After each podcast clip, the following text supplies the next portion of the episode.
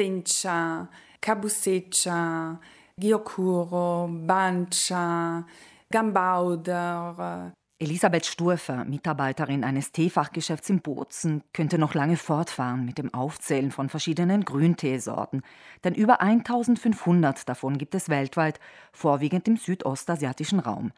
Dass grüner Tee kein Kräutertee ist, sondern Koffein enthält, dürfte wohl hinlänglich bekannt sein. Grüntee wird eigentlich von derselben Pflanze gewonnen wie der schwarze Tee, das ist dieselbe Pflanze.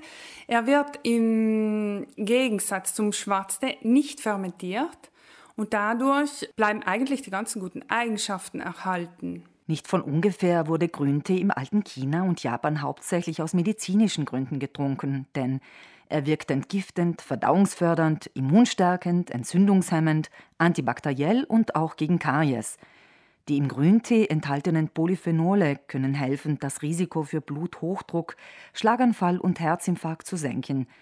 Er ist auch reich an Antioxidantien, welche freie Radikale in der Luft unschädlich machen und möglicherweise vor Krebserkrankungen schützen.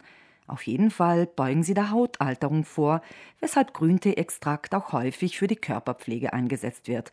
Und nicht zu vergessen, Grüntee ist ein Muntermacher. Er ist gut, ein bisschen wach zu werden. Das Tein ist nicht so intensiv oder direkt wie beim Kaffee, aber hält viel länger an. Und wirkt konzentrationsfördernd. Was die Zubereitung angeht, so sind nach Auskunft von Elisabeth Sturfer zwei wichtige Details zu beachten.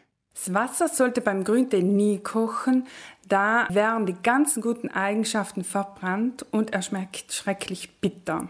Die Temperatur sollte zwischen 60 und maximal 80 Grad sein und die Ziehzeit je nach Sorte des Grüntees äh, zwischen eineinhalb Minuten und zweieinhalb Minuten. Dann schmeckt der Tee wirklich, wie er sollte. Kochendes Wasser kann man vor dem Aufgießen einfach ein paar Minuten abkühlen lassen oder gegebenenfalls etwas kaltes Wasser dazugeben.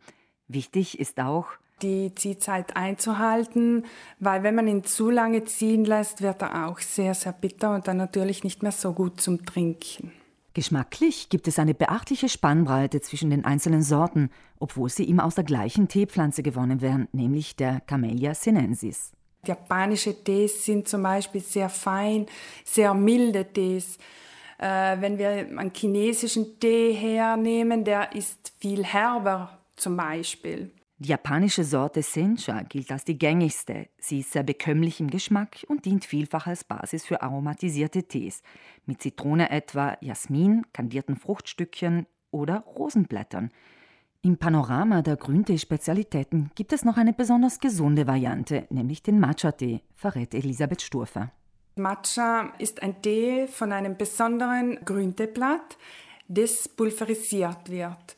Das wird gemahlen mit Steinmühlen und zwar ganz, ganz langsam, um ja keine guten Eigenschaften zu verbrennen, also fast kalt gemahlen.